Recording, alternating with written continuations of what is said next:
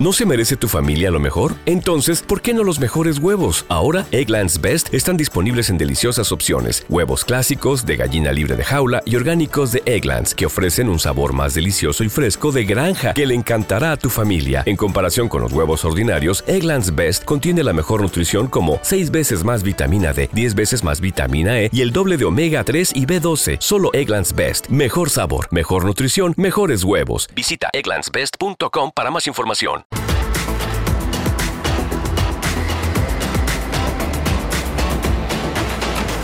Ya vamos con el segundo análisis de la jornada en este jueves de cierre de mercados, cuando son las 5 y cuarto de la tarde, una hora menos en Canarias. Saludamos a Ignacio Salido, analista de renta variable y gestor de fondos en Metagestión. Hola Ignacio.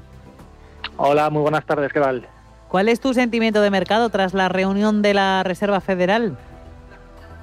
Bueno, pues el, eh, como suele pasar en estos casos, la verdad es que eh, la lectura de, del mercado en el corto plazo pues ha sido bastante errática.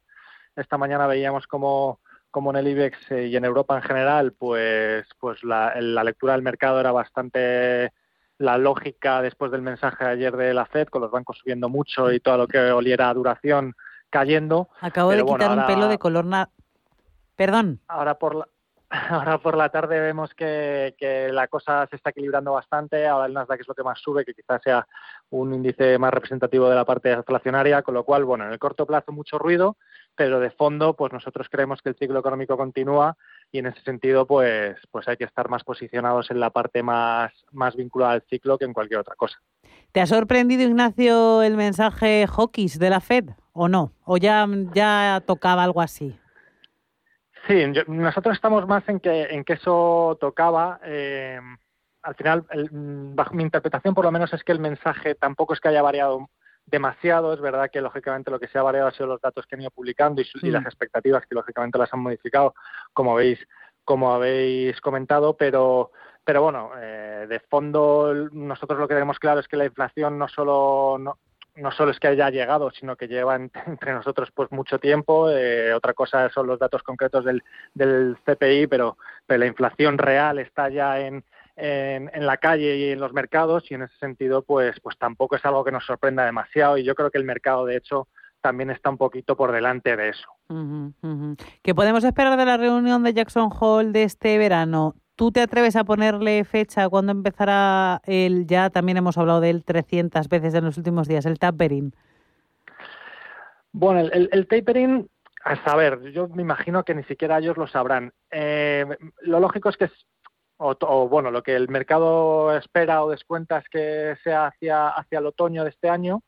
Eh, y es verdad que la reunión de Jackson Hole, si te tengo que ser totalmente transparente, es quizá lo que a mí más me, me preocupe porque porque me da la impresión de que si tienen que mandar algún mensaje negativo al mercado, vayan a aprovechar que estemos todos de vacaciones para hacerlo. Entonces, en ese sentido, sí que, sí que nosotros aquí en Metagestión, la idea que tenemos es de cara al verano, pues eh, estar un poquito más con un poquito menos de riesgo, dar un pasito para atrás seguramente, dependiendo un poco de cómo evolucione la cosa, pero en principio esa es nuestra idea, porque sí que esperamos que si hubiera alguna sorpresa durante el verano podría ser más bien negativa que positiva.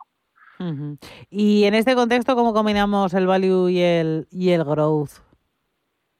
Bueno, el, como te decía, la, la, tendencia de fondo para nosotros sigue siendo positiva a nivel, a nivel de ciclo y a nivel de fundamentales, con lo cual, en ese sentido, eh, creemos que hay más valor en las compañías más ligadas al ciclo que tradicionalmente están más identificadas con el value y en ese sentido el growth podría quedarse un poquito atrás, pero pero eso por comentar algo en cuanto a las etiquetas así más puras de value growth. Al final nosotros lo que lo que intentamos es combinar un poco eh, la parte de compañías de más calidad, que, además en un entorno de inflación siempre lo hacen mejor porque son capaces de trasladar esa inflación a, sus, a sus consumidores, etcétera, con, con, la parte quizá más oportunística del mercado. Eh, nosotros ahora mismo tenemos las carteras bastante equilibradas, aunque como te decía, con una apuesta de fondo más por ese por el riesgo y por las y por las compañías ligadas al ciclo. Entonces, en líneas generales, yo diría que, que, lo que hay que tener es la cartera bastante equilibrada, eh, siempre con un ojo en esas eh, en nuestras compañías ligadas al ciclo que nosotros creemos que lo van a seguir haciendo bien.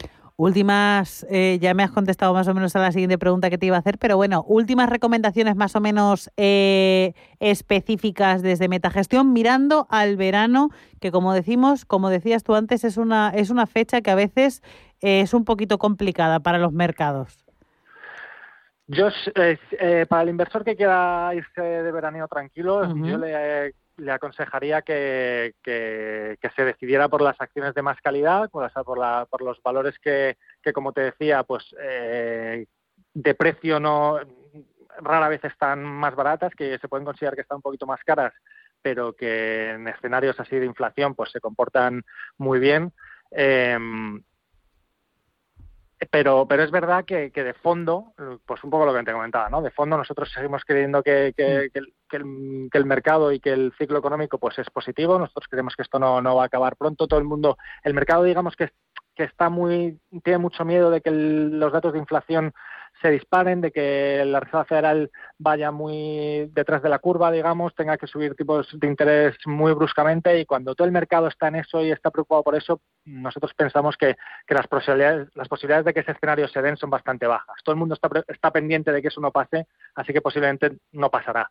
Y, en, ese sentido, el riesgo quizá esté más en quedarse fuera del, del próximo impulso y del próximo y de las de las próximas fechas buenas de mercado que, no de que haya un riesgo claro de un recorte importante o de una o de incluso entrar en una recesión en el corto plazo. Así que en ese sentido nosotros seguimos positivos, creemos que hay que estar invertidos y, bueno pues eh, esperamos que esperamos un buen año de renta variable. Siempre intentando mirar un poco más allá de lo que se ve a simple vista. Ignacio Salido, analista de renta variable y gestor de fondos en Metagestión. Muchísimas gracias por tus consejos y muy buena tarde. Gracias a vosotros igualmente.